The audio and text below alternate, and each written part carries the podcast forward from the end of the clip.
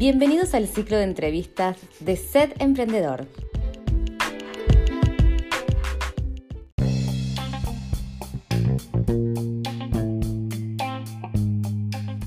Un espacio para que tus oídos se inspiren en emprendedores que hoy brillan y lograron cumplir sus sueños. Hola, soy Sandra Doval, coach digital y fundadora de Sed Emprendedor.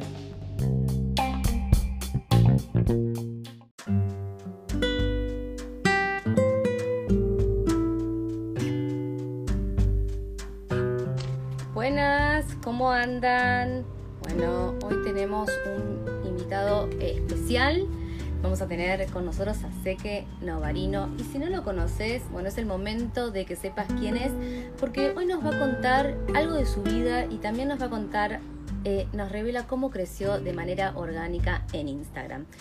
Sí, porque sabemos que muchos emprendedores eh, tienen esa cosa de que no saben bien cómo arrancar o que eh, no saben qué publicar, cómo publicar. Y, y, esto tiene que ver con una constancia, ¿no? Eh, de saber entender bien eh, qué objetivos tenemos en nuestra vida y en nuestro emprendimiento, ¿sí? Y qué metas tenemos para saber cómo hacemos crecer no solo nuestra cuenta de Instagram. Ahí se, se está uniendo Seque. Vamos a aprovechar. Así que nos vamos a, vamos a ver primero un poquito de su historia. Nos va a contar con el cual yo acá tengo todo preparado porque saben que yo soy como yo soy como la Mirta Legrand del Instagram. ¿Qué comparación? Vieja, ¿no? ¿Qué comparación? Y bueno, y bueno, ¿qué quieres que te diga? La edad no qué exagerada, qué exagerada. Y mira, hasta tengo, no sé si hace calor donde estás, pero yo estoy tipo... No, acá es un calor terrible. De hecho, estuve con el aire hasta hace un rato y ahora bueno, ahora apagué. Pero, pero sí, está, está, está insoportable. Está insoportable.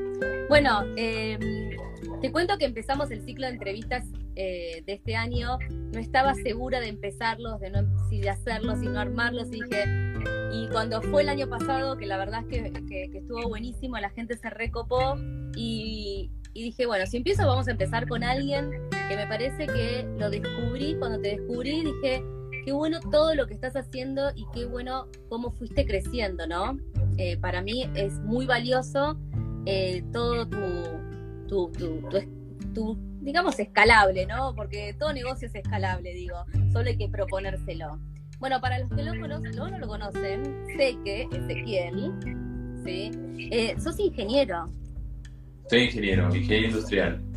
Sí, ¿dónde estudiaste? En la UNR, en la Nacional de acá de Rosario. Ah, sos de Rosario, cierto, que sos de Rosario. ¿Qué te pasó con esto de que cuando empezaste a trabajar de ingeniero no te gustó? Sí, en realidad el, la primera mala experiencia fue el lugar en el que estuve, porque era una multinacional, el Ternium es de acá de Argentina, muy muy grande, me encontré con el tema del cubículo, ¿viste?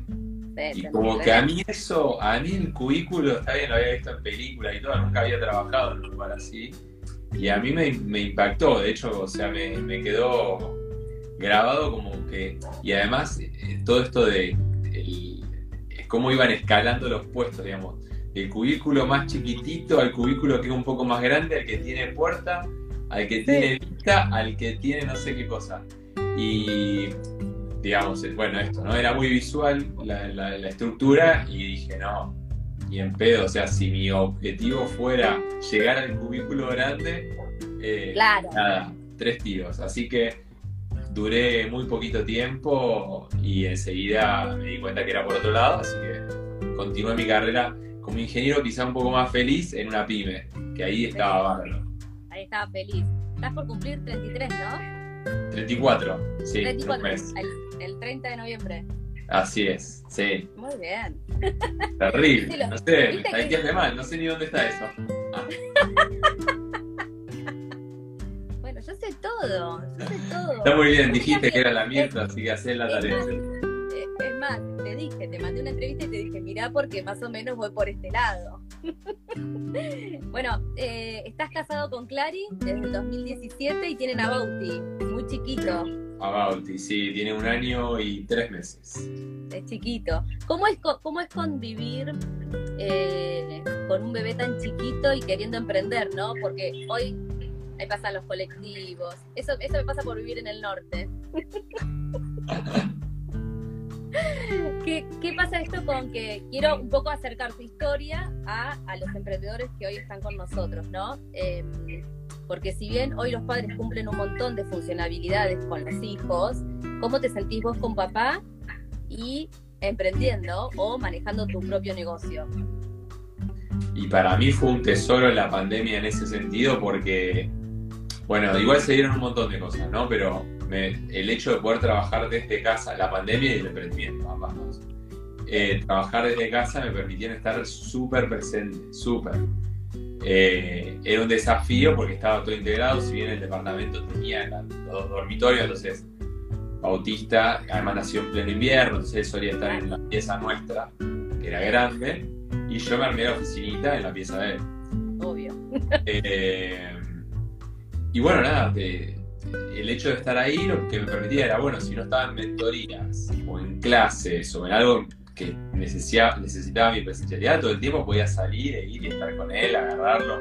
Entonces, eh, estuvo bueno, estuvo bueno porque creo que maximicé completamente el tiempo que podría llegar a haber compartido con él de ser padre y trabajar al mismo tiempo. Bueno, pero sabes que a nosotras las mamás, cuando son, los hijos son bastante dependientes de las madres, ¿no? Por supuesto, sí. Eh, padres tan chiquitos, eh, nos pasa, eh, como dice Claudia, acá es una locura muchas veces, ¿no? Porque los tenés, cuando son más grandes, se te van como tirándote encima, no entienden esto, por ejemplo, de los vivos, o de que estás haciendo una historia y tengo que empezar de nuevo.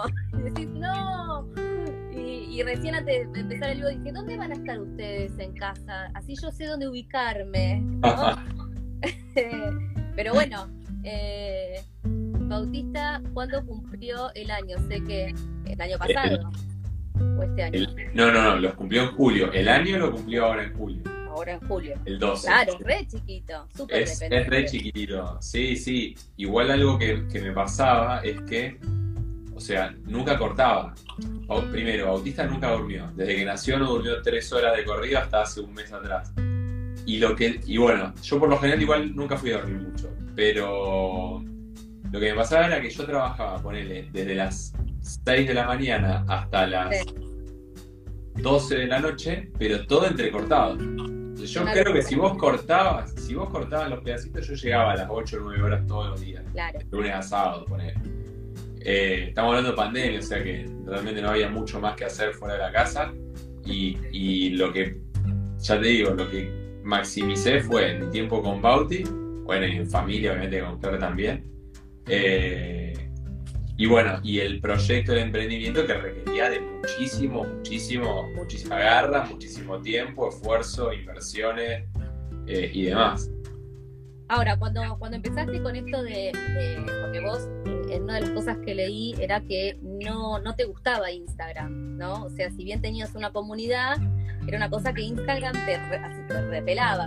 Eh, ¿cómo, ¿Cómo cambió esa mirada? O sea, ¿cómo cambiaste la mirada para decidir, bueno, me voy a posicionar? ¿Lo sentiste como una oportunidad y de negocio o para, para subirte al tren y decirte, ¿viste? Porque si no te subís a, tiempo, pasa.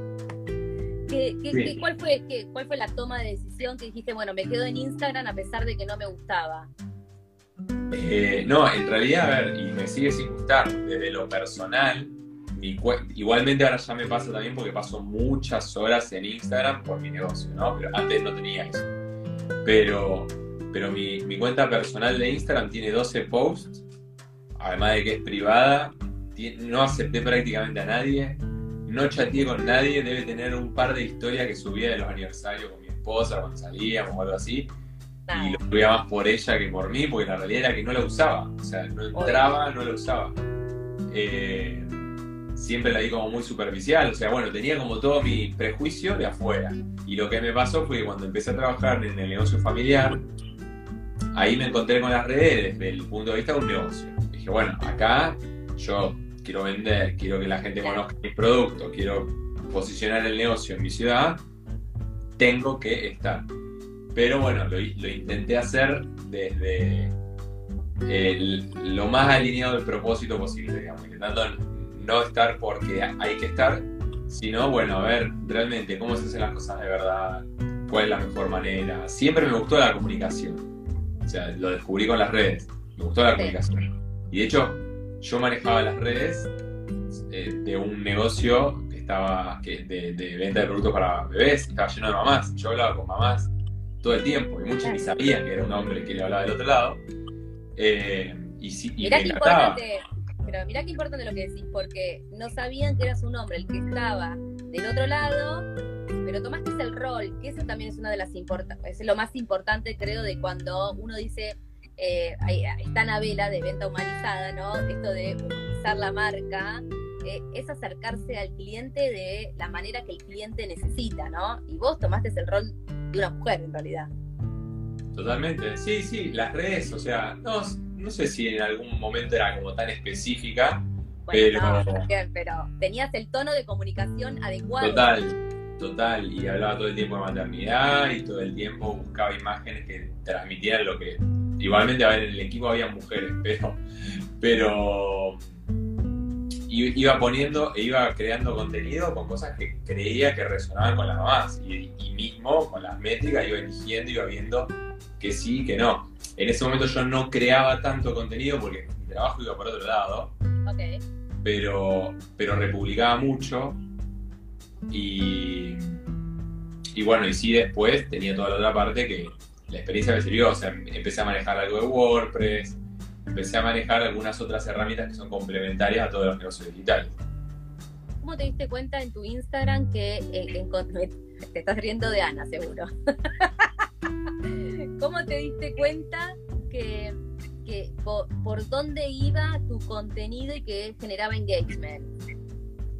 Y eh, a mí, bueno, el motivo por el cual empecé con mi marca personal fue porque en un momento me encontré un amigo me compartió una publicación de Dave Talas, que es un húngaro que crea contenido sobre, sobre Instagram también, sobre creación de contenido, parecido a lo que yo creé, sobre todo al principio.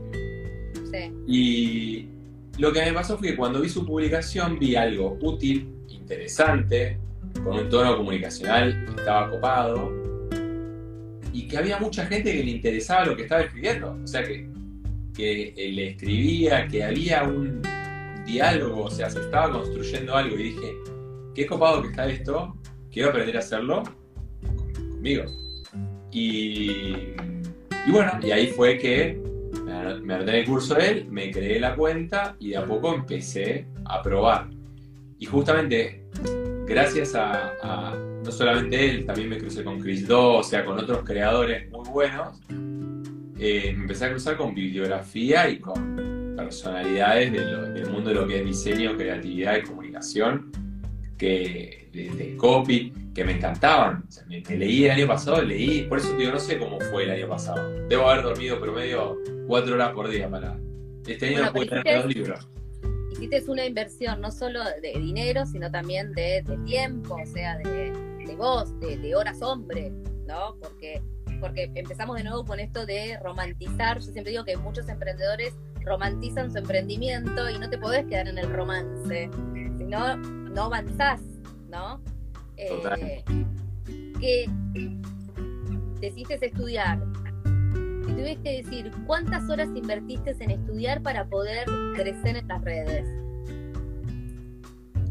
¿Estudiar como de formación o estudiar no, benchmarking, todo, todo, todo? porque es una sumatoria de cosas. Yo no hago una sola cosa y digo, bueno, ya está, con esto. Creo que eh, si así consideramos estudiar, el año pasado estudié más de lo que creé contenido. O sea, debo haber estudiado cuatro horas por día. Perfecto. Ahora, eh, ¿quiénes fueron tus grandes mentores? Y el año pasado fue Dave Talas, sin lugar a dudas fue el, primero. Eh, Seth Godin, que cuando lo descubrí me leí todo, bueno, no todo, pues tiene un millón de libros y mucho Está bien. Podés eh, todo. No, no. Y no solamente los libros, o sea, de repente también esto cruzarme con muchas conferencias, que eso tuvo mucho impacto en este año, ¿no? Muchas conferencias, muchas cosas, no sé, no sé si alguna vez te pasó, pero leí un libro que lo recomendaba Cristo, que era sobre Martin Neumeyer, que es un, una persona que, es un líder en lo que es branding, pero el, branding de verdad, no el diseño, el, branding de identidad, de marca. Y cuando leí el libro, que lo escribí en 2006, y hablaba sobre las redes sociales, sobre el posicionamiento y sobre la importancia de la marca, digo, pero esto es vigente hoy, o sea, hoy casi nadie lo está implementando. Este tipo lo escribió hace en el años. Claro. Era ridículo, digo, no, bueno, evidentemente el mundo fue por otro lado, me perdí, como dijiste vos, pasó el tren, sí, no pasó uno, pasaron 128 mil, bueno, y me subí en este. Eh, bueno, lo bueno fue que, por un lado, estudiar y ver por dónde iba la cosa y darme cuenta que en Latinoamérica, sobre todo yo, que no estaba en el mundo de este inserto, sé que hay mucha gente que sí estaba, pero eh, por lo menos masivamente no era algo ni reconocido, ni visto, ni desarrollado, ni implementado y demás. Y bueno, entonces como... ¿Y qué viste como oportunidad?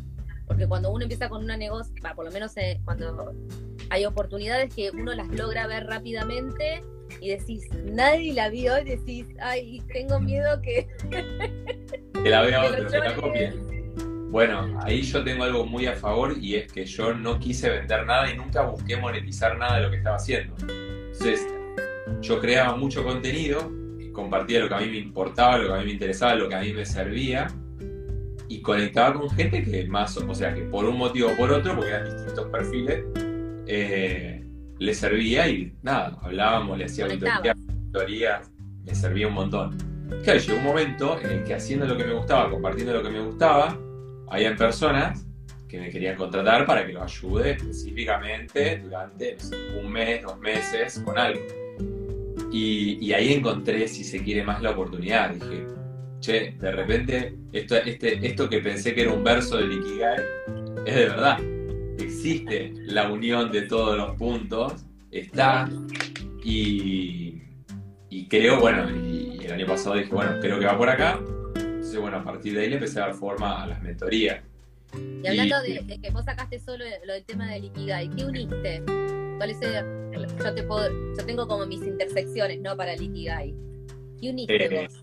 Y ahí se dio que lo que amaba, lo que podían pagarme por hacer, lo que le hacía un bien, no sé si al mundo como algo tan altruista, pero por lo menos al mundo de muchas personas, eh, y en lo que era bueno. O sea, porque bien, descubrí que era bueno comunicando. Yo nunca había creado, o sea, qué sé yo, no sé. El contenido que había creado era para el negocio y algunos posts muy simples, por lo general reposteaba. Eh, pero me di cuenta que en esto de conectar y de empatizar y de, crear el contenido era algo en lo que era bueno y que muchas otras personas no eran buenas y querían aprender y se habían beneficiado si yo les podía ayudar. Entonces, bueno, nada, ahí creo que se me un poco todo. Y ahí conectaste porque también, por, lo que yo vi en, toda la parte de, tu Instagram y de cómo comunicas, eh, tenés un lineamiento que muy claro, ¿no? Como que eh, sos minimalista de contenido, como, como que tenés tu propio estilo y no te salís mucho del estilo. Sí, eso igual tiene que ver con, varias cosas en realidad. La productividad, que es mucho más fácil. Nos está eh, bulineando. Sí, sí, sí, sí, sí. lo, ya lo dije, ¿eh? Lo dije. Sí, lo dijo, lo dijo, lo dijo, Ana. Ana, mira, andame entera a Brasil, por favor. Eh, crear las planes, o sea, lo que es la identidad visual me ayudó a crear un diseñador y, y es mucho más fácil reutilizar continuamente el, estilo y el formato que estar todo el tiempo volándose la mente. De hecho, ahora estoy trabajando en un rediseño que me voy debatiendo si hacer algo un poquito más radical o seguir, porque hay una línea que me encanta que viene del UI, pero que no está de moda para nada y que digo, capaz que, eh, no, no solamente está de moda, es algo muy específico de otro lugar, y no sé si, va a ser más pero, pero, yo creo que lo que comuniques, eh, eh, yo cambio de formatos todo el tiempo, todo el tiempo, todo el tiempo. Entras a mi Instagram y es un cachivache. Eh, pero bueno, lo mío no va por, por Instagram, o sea, yo no trabajo por Instagram. Siempre digo, mi negocio son las universidades. Entonces, a, lo que voy es que quiero que, le cuentes que a veces simplificar, no sé si estás de acuerdo, en no marearse con esto de querer impactar tanto, tanto, tanto y mantener como un, mismo lineamiento para empezar el negocio. Después sí arriesgate a otros contenidos, porque yo soy más del simplificate, de que... Sí, además depende del punto de partida igual, ¿eh? yo me considero que no estaba en un punto de partida de cero de conocimiento, porque había trabajado en las redes del negocio, sabía algo de WordPress, me defendía un poquito, no sé si en diseño, pero ponele que con... Ni siquiera buen gusto, no sé ni siquiera cómo decirlo, pero sabía cómo armar algo relativamente prolijo, vamos a decir. Sí, lo sé. Eh, entonces, bueno, tenía ciertas bases, pero bueno, después sí, no, sabía diseñar, no sabía, o sea, no sabía usar programas de diseño, no sabía conceptos de diseño, no sabía nada sobre copywriting. Lo leí gracias a Mayer Tomacena, que lo empecé a, o sea, empecé a aprender sobre eso cuando empecé con mi emprendimiento, o sea, eh, son tantas las cosas. ¿Vos te diseñás las cosas o tenés quien te lo haga? No, ahora va mixto. Cada tanto diseño algo yo, pero muy cada tanto creo que el 90% los diseña el diseñador y después yo los corrijo y les cambio. Por lo general lo único que le cambio es la portada. Pero no puedo, me cuesta mucho. Creo, mira, hoy es el. No sé si fue el de hoy, bueno, el de ayer o el de la semana, el último de la semana pasada, que dije, bueno, lo, pongo así porque no tengo ganas, no tengo ganas de corregir y buscar algo mejor, pero no me gusta. y lo subí. Eh, por lo general tengo que, entrar y, tocarlo. Pero bueno, también porque me gusta, digamos. Y cuando pensás el contenido, ¿en base a qué? ¿En qué te proyectás? Porque quiero que como que los ayudes a, que se den cuenta por dónde va esto de publicar, ¿no? Porque vos tenés un objetivo, yo tengo otro objetivo. Claro, bueno, al principio cuando no tenía comunidad, lo que hacía era mirar un poco lo que pasaba en otros lugares y cuáles eran los intereses en otros lugares. Igual yo desde que empecé con la cuenta, debo, y ahora ni sé, ya perdí la cuenta, pero desde el comienzo, incluso sin seguidores prácticamente, yo hablaba por mensaje directo con 20 personas mínimo por día. 20. Entonces tuve miles de conversaciones, casi, no te digo que monotemáticas, pero todas apuntadas hacia este lado, ¿no? Y, pero pará, pará, pará porque si no no se va a entender. ¿Las conversaciones las generabas vos o la gente venía a vos a hablarte? al principio la generaba yo y ahora ¿Cómo? Porque esto, está bueno que lo cuentes, porque la gente tiene miedo de que, yo sé, esto de que vayas vos a buscar a la gente, eh, eh, eh, es una recomendación. Pero claro, si no, ¿cómo hace la gente para venir? O sea, bueno, pero hay que hacer mover de tu experiencia que, para que se entienda. Sí, sí, sí, hay que hacer girar la rueda si se quiere. Y lo más importante, como siempre se dice, ¿no? Es el, usuario, el cliente o bueno, quien sea, ¿no? Para el, para el otro, para el que estás creando lo que sea que estés creando.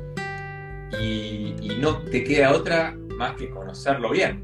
Y la única forma de conocerlo bien es hablando. O sea, obviamente que también se aprende mucho y al principio era algo que enriquecía mucho en mi creación de contenido, ver qué comentaban en otros, en otros, en otros espacios, eh, qué había dando vuelta quizá en, eh, de nuevo en inglés me servía mucho, fue como mirar cómo va a ser la cosa eh, cuando en algún momento alguien mira un carrusel, porque empecé a crear carruseles, la gente no leía carruseles. Sí había, pero no, nadie hacía carruseles, o muy poca gente hacía carruseles educativos. Y bueno, y ahí como que fue mucho de, sí, de generar conversación, de encontrar, o sea, buscar y aprender a encontrar gente que eran a las que yo les quería hablar, que básicamente eran todos los creadores de contenido, sean porque creaban contenido para sí, por eso había muchos communities también en eso, o porque creaban contenido para sus negocios y ahí había muchos emprendedores. Eh, y bueno, por lo general se daba que tenían cierta edad, cierta, cierta rango etario. Eh, te hablo del principio, ¿no? Al principio era un poquito más así segmentado y, estuvo bueno, porque, y, no solo eso, también me pasaba que cuando iba a interactuar en las pocas cuentas grandes o medianas que habían, me encontraba siempre con la misma gente. Entonces nos hicimos amigos claro, nos hicimos amigos entre los que estábamos creando nuestra marca personal, cada uno con su enfoque. Eh, y bueno, y, ahí andábamos. Pero ponele que yo soy una persona que vende eh, tazas, ¿no? Y, quiero hacer esta recomendación. ¿Qué me sugerís? Y ahí está complicado. Para mí, todos los que salen desde el qué, o sea, los que salen a vender el qué, vendo tazas, vendo lo que sea, botellitas, van para atrás. Porque, menos que van para atrás, cuando está muy comoditizado lo que sea que vos estás haciendo o vendiendo, eh, no hay un sentido real desde que podés conectar. O sea, podés volverte creativo, podés hacer cosas que estén copadas y que sigan bien al producto, lo cual está fantástico, pero eso no va a generar una conversación, muy probablemente. Bueno, pero eh, eh, eso es una de las cosas que, suele pasar, ¿no? generalmente los, los emprendedores venden productos, entonces, eh, cómo un emprendedor puede generar ese tipo de conversaciones eh, a la hora de querer venderse, sin vender, ponele. Sí, bueno, por eso, pero ahí hay muchas cosas para diferenciar. Yo tengo un amigo que vende sensores para vehículos que transportan alimentos. Entonces, él vende eso. Vende eso, los crea, los arma. Claramente, o sea, en Instagram no puede pretender tener una comunidad. No. Te di un ejemplo muy extremo, pero hay muchísimos que están en ese lugar también. Yo los tractores. No se va a comunidad. Ahora, es una persona que se mueve un montón, que visita un montón de fábricas, que conoce un montón de gente que en LinkedIn quizá tiene otra posibilidad, pero que también en LinkedIn es mucho de escribir y escribir y escribir. O sea, es más o menos lo mismo. Eh, entonces, tenés que, de alguna manera, intentar en algún punto eh, no sé, si vos estás creando tazas, aprovechar las distintas oportunidades para, para presentar diferentes productos. De hecho, qué sé yo, ponele. Lo, obvio es el día de la madre, el día de no sé qué. Pero si mirás cuándo cumple el aniversario de una empresa, o sea, de repente armar algo que sea. Claro, no sé, acercarte más desde ese lugar, con una intención de venta clara, pero o la gente no se quiere arriesgar, ¿no? Porque una, una vuelta te dije lo de las tazas, porque una, una amiga mía vende tazas y le dije, ¿por qué no publicás memes impresos en la taza de mentira, pero que va a generar revolución? No, porque ya, ahí viste cuando decís, bueno, no quieres hacer nada. O sea, el intentar, o sea, y captar la atención del cliente es clave. El cómo muchas veces es lo que no saben. Pero a ver, era algo que pasaba en el negocio nosotros en el negocio vendíamos productos para bebés, de, lo que se te ocurra, de un chupete a una autobatería, lo que sea. Y los productos que vendíamos nosotros no los, no los hacíamos nosotros y no los importábamos nosotros. O sea que lo podían encontrar en otros lugares también. Obvio. Ir a pelearme por calidad y precio era estúpido. Obviamente que uno intenta tener el mejor precio posible, le buscar la vuelta encima en este país es todo, siempre todo es un desafío. Eh, pero el diferencial no lo buscamos por ahí. Y si vos mirabas en ese momento cuando yo manejaba las redes, el contenido de feed, era, no había un producto, uno no había. Uno. Yo hablaba sobre maternidad, hablaba sobre seguridad para el bebé, hablaba sobre cosas que eh, veía que estaban dando vuelta o cuando los importadores de repente traían, no sé, una línea nueva de algo que yo veía, che, a ver, esto gustará, no gustará. Entonces sacaba distintos temas de conversación. En historia sí, quizá era más venta pura y dura, eh, donde, había, donde había productos. Pero, pero, digamos, la onda era buscar desde dónde se generaba una, una pequeña conversación, un pequeño posicionamiento. Era fácil para, una mamá mostrarle un bebé, un video tierno a un bebé. Sí, es conectar, esto es lo que siempre decimos, ¿no? Conectar, ¿no? Con el, eh, se habla del dolor del, que está en el otro, ¿no? Eh, entonces, eh, siempre publicar cosas que den una solución o que, que, dé una conexión con el seguidor. ahora, si vos estabas haciendo, no sé qué nos están Ah, eh, sigue Ana, dice, para pasa que uno entra en la vorágine de la mayoría de los negocios en vez de correrse y ver las formas de trabajar el diferencial. Claramente el diferencial tiene que ver, yo puedo decir, yo me diferencio, a ver, eh, sé que puede hacer algo parecido a lo que yo hago, pero esto es, nosotros estamos haciendo comunidad alianza en este momento, sí, porque te pueden comprar, yo sé que tenés ahora, em, me lo anoté porque no me lo quería olvidar, red de chivo, ¿no? No, pero una de las cosas que me gustó es que tenés un curso gratuito en tu sitio web para que hagan aquellos emprendedores que quieren hacer de Instagram, ¿sí? Y tenés uno de, de, los de carrusel. Tengo uno de carrusel, que en realidad ese ya no se puede entrar más porque es un programa, o sea, en ese yo estoy en vivo corrigiendo y, ayudando en ese tema, así que ese ya se cerró y ahora está el de SEO, SEO en Instagram. Ese sí está. ¿Qué significa SEO en Instagram? SEO es el posicionamiento en un buscador y básicamente es cómo posicionarse en el buscador de Instagram. Entre los miles de millones de cambios que hubieron este año, y en realidad desde ya hace más de un año, de hecho mi primer post sobre posicionamiento SEO en Instagram tiene un montón de tiempo, eh,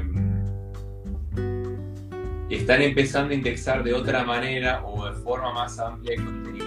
Y si le dan manija al buscador, o sea, Vos hoy cuando buscas algo te muestra básicamente cuentas y hashtags. Los hashtags ya no los mira nadie, o sea, básicamente te muestra cuentas.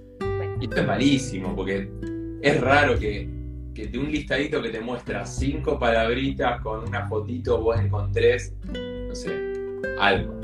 Si vos querés saber cómo crear un buen reel, por ejemplo, vas a escribir cómo buscar un buen reel y esperás que te muestre cosas que estén relacionadas a tu búsqueda. Hoy Instagram no funciona así.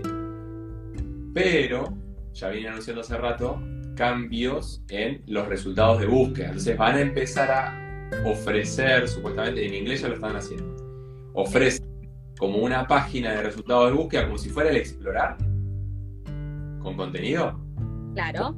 Pero que, que ese contenido esté muy relacionado a tu búsqueda. Entonces, la idea es aprender a crear un contenido que indexe en esa búsqueda. Además de eso, cómo hacer para indexar nuestra cuenta hoy y aparecer más arriba y además de eso cómo trabajar con hashtags. Un poco busca todo esto. Va a ser como Google, como esas keywords que uno tiene que tener en su página web para que si alguien te busca te encuentre. Sí, de hecho, hablaste de Google. Google hace poco lanzó una, no una competencia en Instagram, porque ya no, no basta, no sé, con Google Plus, ya quedó, me parece que no, no va, pero eh, está armando como una especie de escuela de creadores de contenido, o sea, o algo así. Ahora no me acuerdo cómo se llama. Y. Después se los busco, pero ya sé cuál es. Hay como, o sea, están todos metidos en esto. Ayer me enteré que Jürgen Klarik en Panamá construyó o está construyendo una torre para creadores de contenido. O sea, vos te compras tu departamento o alquilás tu departamento y tienes sala de podcasts, salas de reuniones, como si fuera una especie de coworking. Sí, sí, de creadores. Buenísimo, dije, qué increíble. Y otra cosa que me enteré hace poco es la cantidad de freelancers que hay en el mundo, que no me acuerdo, pero ponele que diga que son 3 billones, no me acuerdo, 2 billones, una cantidad. es un montón. Enorme y que cada vez son más. Yo digo, claro, el mundo literalmente está cambiando. Quizás en Argentina, no sé igualmente en otros países. acá te el ejemplo de Panamá, me pareció wow, tampoco está tan lejos. No. Digo, acá en lo cotidiano nunca me crucé con. De hecho, acá no me conoce nadie, nunca, y no creo que me conozca nadie. Eh, ¡Ay, no digas eso! Pero, pero digamos, el, no hablé todavía con nadie que considere que crear contenido es un trabajo que es una disciplina o que es algo digno de aprender, digamos. No es algo que esté masificado. Y, viste con esto que ahora eh, Facebook cambió de nombre y se llama Meta. Eh, yo el otro día hice un vivo sobre eso antes, desde que surgiera, porque les contaba a la gente que me agarró un ataque de pánico. Yo tengo ansiedad, o al loca como Ana. y bueno, y, y ¿qué, ¿Qué te resuena esto de lo que está haciendo Facebook? Porque te están armando torres de donde decís que ya se está juntando gente para trabajar. Ahora, sale metaverso, ¿no? Es una locura. Y yo casi colapso nerviosamente, porque dije, si, ¿cómo hago para explicarle ahora a, los... Porque en algún momento esto, si bien va a pasar mucho tiempo, ¿no? Hasta que realmente se implemente. Bueno, vos, vos ponete a pensar que el tiempo, si bien es muy rápido, o sea, todo lo que es velocidad en medios digitales es muy veloz, pero acá terrenalmente digo, vamos muy lentos. Entonces, hay más velocidad afuera que adentro. Sí, vos te estás olvidando de los pibes, los pibes vuelan. No, si yo tengo un hijo de 20, así que imagínate. Vuelan, olvídate. Este mundo eh, va a ser para los rápidos y furiosos. Y, y créeme que no van a tardar en amoldarse bueno, mira, mi hija tiene, tiene 12 y ella me hablaba el, eh, a principio de año que tienen universos, uni, escuchá, ¿eh? Universos eh, que los escriben en papel, los ponen abajo de la, de la almohada y dicen que se meten internamente a su mundo paralelo tipo avatar. Yo quedé así. Y después sale esto de metaverso y yo quedé ellos van más rápido. Pero olvídate, todas las cosas que a nosotros nos parecen una locura o nos aparecen de ciencia ficción, porque justamente lo vimos desde la ciencia ficción, ellos lo van a ver en la realidad, pero olvídate. Eh, acabo, literalmente antes de empezar el vivo, hice un clic para publicar en LinkedIn porque les contaba esto, que ayer cuando ya había escuchado de Meta, sabía que estaban trabajando en eso, y de hecho habían spoileado el nombre porque el dominio meta.com estaba registrado a nombre de la esposa de Mark Zuckerberg, entonces como que todos sabían todo.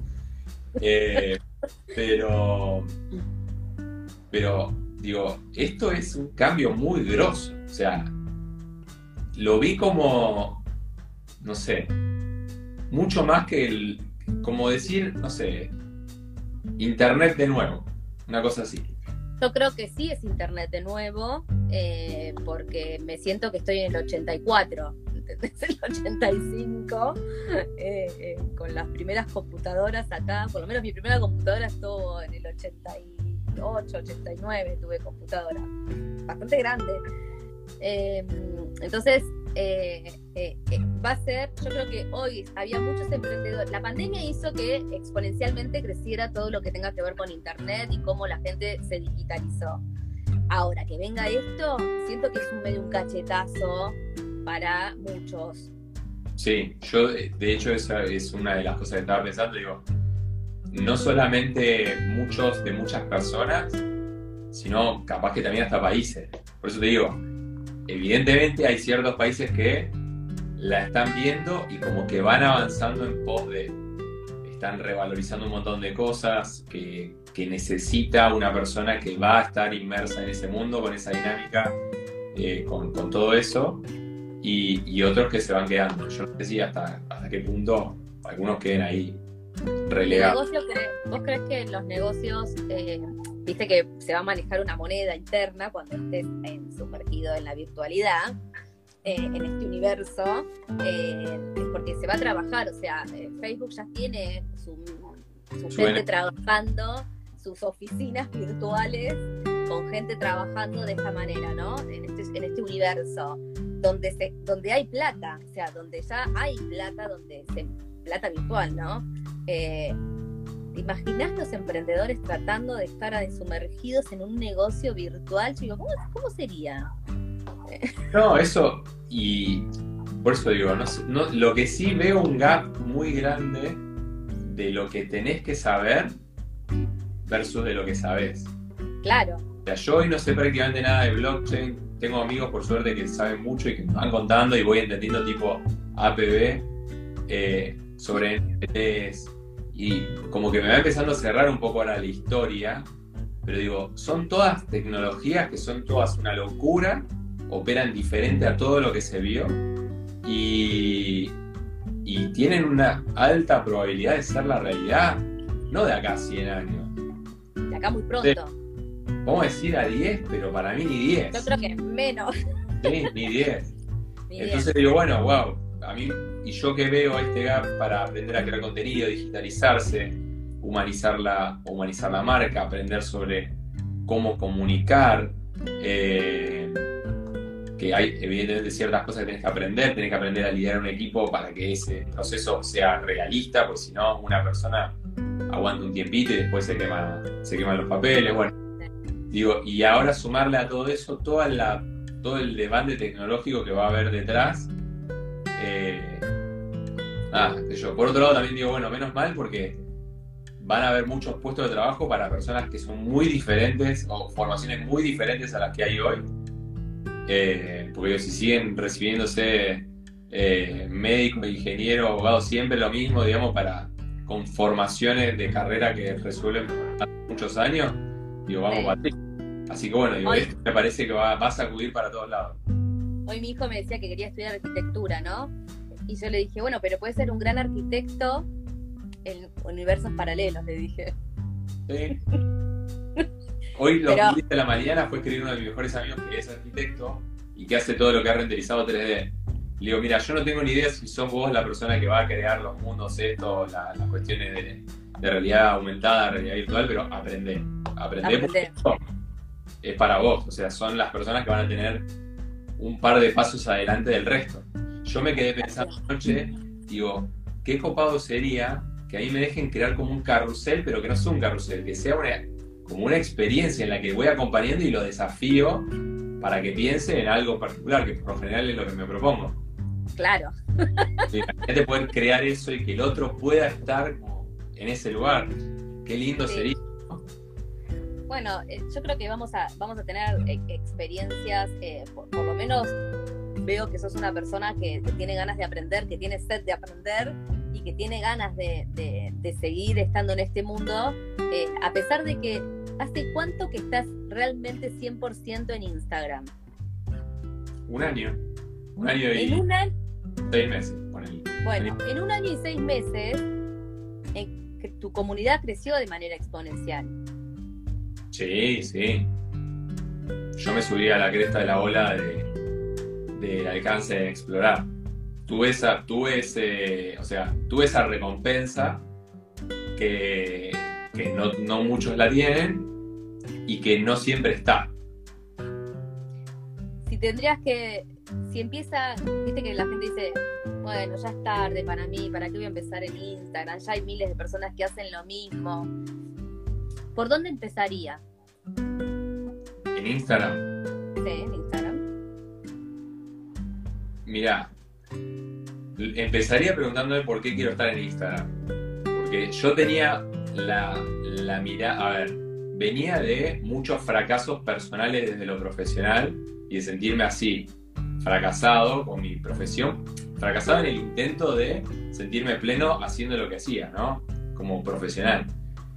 Y me encontré de repente con algo que dije, esto me parece que es algo que no había visto nunca, que me llama mucho la atención, que me desafía pues, como pocas cosas y, y que tiene pinta. Entonces, yo, si bien no es que tenía un propósito escrito así en la pared, que todos los días me levantaba y lo leía, tenía muy en claro que era por acá.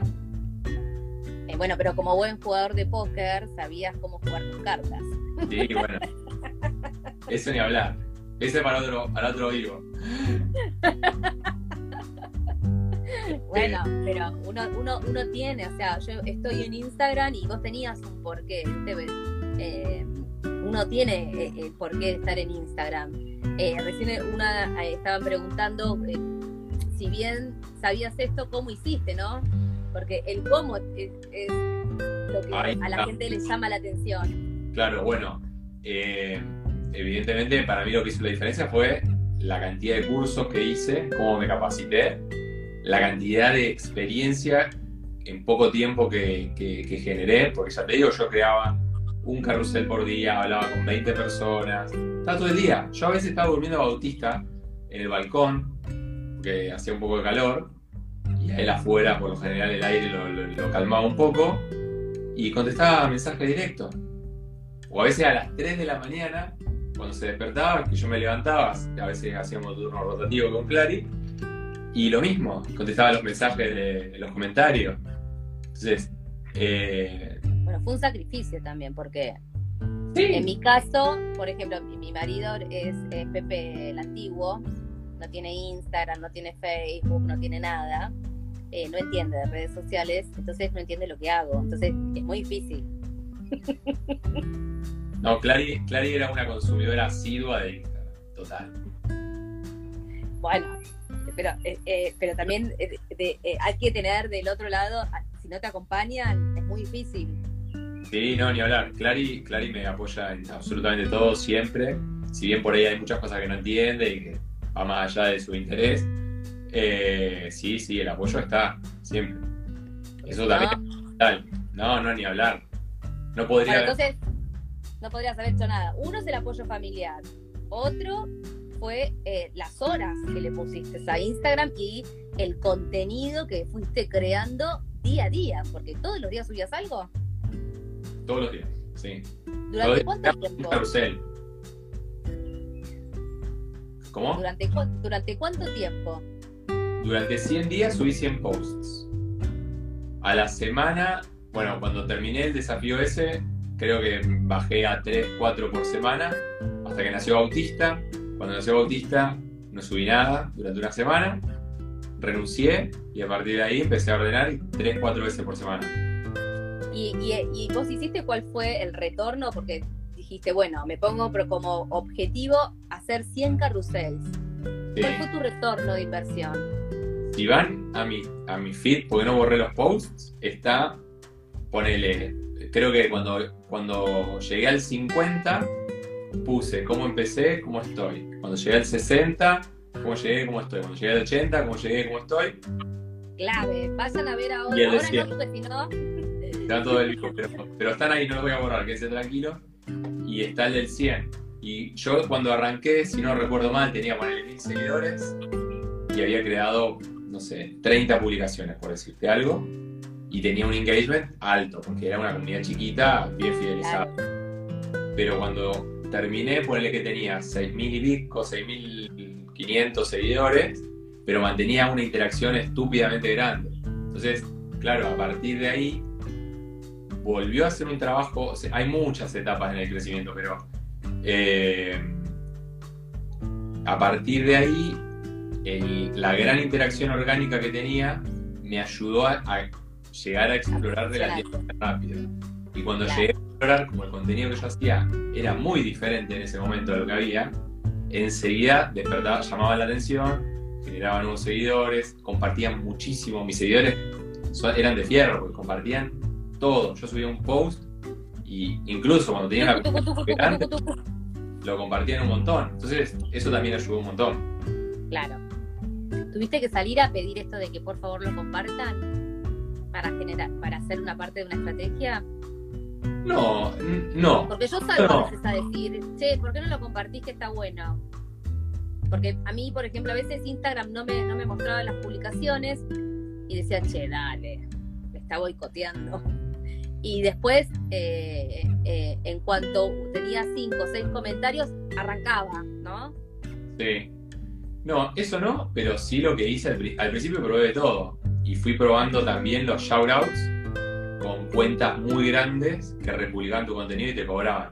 Entonces había, habían cuentas de emprendedores, cuentas de diseñadores, sí, pero no había nadie de creación de contenido. Entonces, mucho no me sirvieron esas cosas porque si bien venían personas que estaban bastante segmentadas, yo al principio le apunté al nicho de diseño porque era algo que me gustaba mucho y porque era algo que funcionaba en Instagram en ese momento. Entonces, bueno, yo iba, iba, iba haciendo mis experimentos, iba probando los distintos pilares de contenido y demás, y a veces me apoyaba en eso. Y después, y eso por eso te digo, se dio orgánicamente, se fue formando una comunidad que compartía siempre. Y yo también compartía mucho de la comunidad. Crecimos ahí, ahí, seleccionabas, o sea, a qué, compartías. Sí, básicamente yo compartía lo que consideraba que estaba bueno para mi comunidad. Porque sabía que si hacía algo que no le servía, el impacto era nulo. Eh, eh, eh, esa es una de las cosas que siempre trato de decirles, ¿no? Compartir por compartir y que no le sirva a tu comunidad, no, no estás generando nada. O sea, eh, tiene que ser algo que hayas usado y que te haya gustado y que realmente lo compartís porque tiene interés también para tu comunidad. Así que, eh, bueno, entonces, compartir contenido de calidad, yo sé que es, es, algo muy, compartir contenido de calidad es clave y siempre me dice, pero ¿qué es contenido de calidad? Bueno, saber realmente qué le interesa a tu público. Eh, eso es prácticamente. O eh, qué podés ayudar a tu público a que realmente eh, le sirva en el día. O sea, si, vas a, si, van a la cuenta de Seque ahora, ahora no, más tarde, todos los posts que él hace tienen valor. Valor en el sentido de que te vas a llevar algo para poder aplicarlo en tu marca. Entonces, eso es bueno. Y por eso me gusta compartir cuentas que tienen para mí valor. Yo como docente eh, me encanta que, la gente sea sumamente creativa, ¿no? Y, siempre es valioso que vos te des cuenta como antes, ¿no? Digo, ah, qué bueno que sé que se le ocurrió antes y escribió esto, está buenísimo. No, sí. sí, sí, te lo digo porque hay gente que ni, se le ocurre escribir cosas, ¿no? Eh, o hay gente que escribe y te das cuenta cuando se copia de otra, ¿o no te pasó? Y bueno, y eso ni hablar, está lleno de copias y, todas las copias terminan cayendo por su propio peso, digamos, porque después el día de mañana una persona que lo único que hizo fue copiar eh, no tiene nada para ofrecerte, básicamente.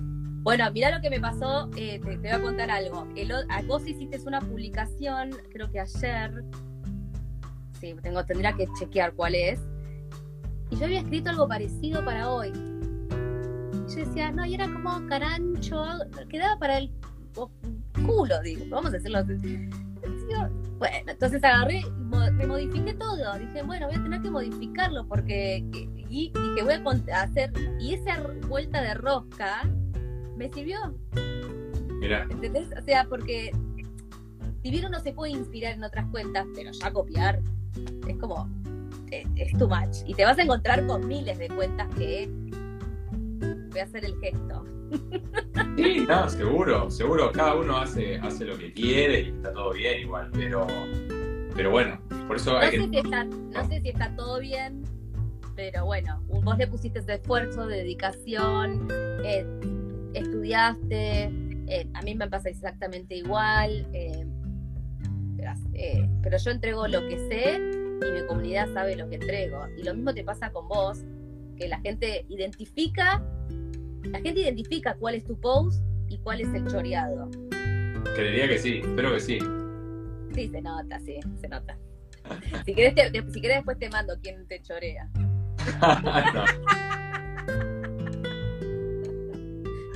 son, sumamente detectables. Pero bueno, y eso también es un tema, ¿no? Y, y para mí fue cuando empecé a ver cuentas que me copiaban, me di cuenta que estaba haciendo algo que valía. Porque si no, nadie te copia. O sea, nadie copia una cosa que no vale nada, que no sirve. Entonces. No, sí, eh, eh, a veces eh, está bueno esto que vos decís, ¿no? Que si te copian es porque realmente estás haciendo bien las cosas.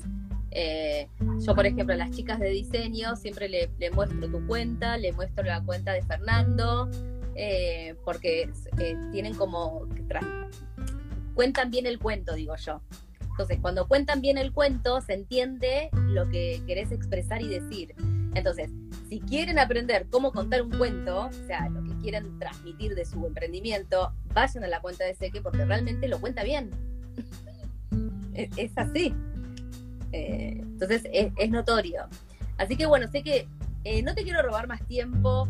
Me encanta que hayas compartido estos 55 minutos conmigo en esta entrevista. Se pasó rapidísimo. Dos hijos, está rapidísimo.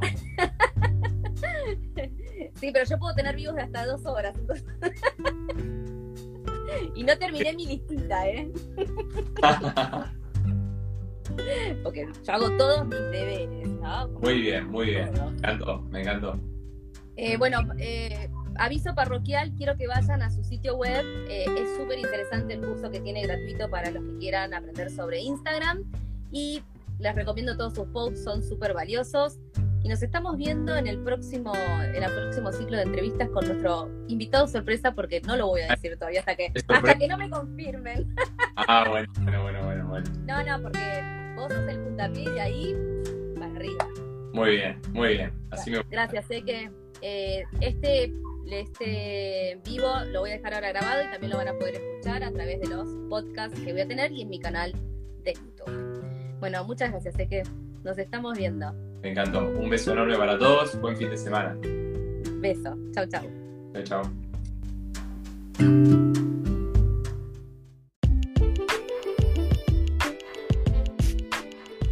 Soy Sandra Doval y espero que hayas disfrutado de esta entrevista. Si quieres encontrar esta entrevista en vivo, entra a nuestro Instagram, arroba sedemprendedor.